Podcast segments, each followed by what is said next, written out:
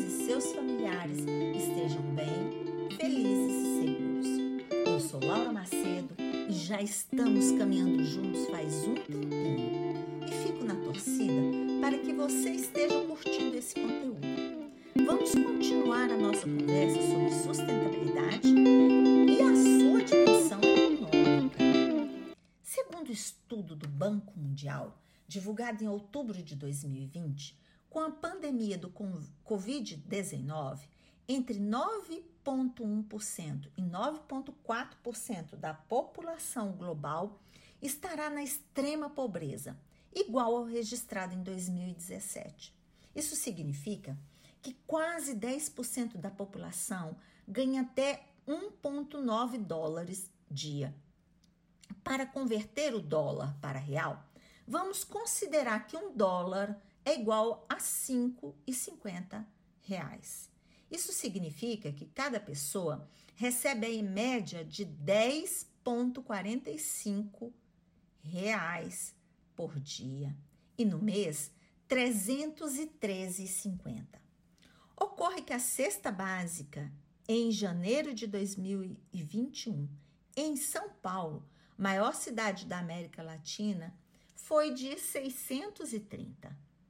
Você pode estar se perguntando: como assim? Só alimentação custa mais do que o dobro de quem vive na extrema pobreza? É isso mesmo. Bem preocupante, não é mesmo? Veja que o modelo de crescimento econômico adotado desde a Revolução Industrial tem se mostrado insustentável, pois a maioria não pode comprar o que é básico, e isto tem aprofundado as desigualdades sociais. Além disso, esse modelo econômico tem gerado esgotamento de recursos naturais, mudanças climáticas, empobrecimento das pessoas, migração de pessoas e outros problemas socioambientais. Percebe que o acesso aos bens de consumo fica concentrado nas mãos de poucas pessoas? Quando estamos falando sobre economia sustentável, é preciso um conjunto de práticas que atentem para o lucro, para a qualidade de, de vida dos indivíduos e harmonia com a natureza, pois ela é uma grande fornecedora nesse processo todo.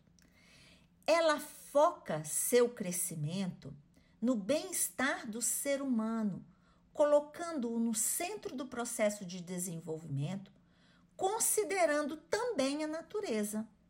Então, os índices econômicos não ficam apenas na medição do capital ou dos aspectos financeiros.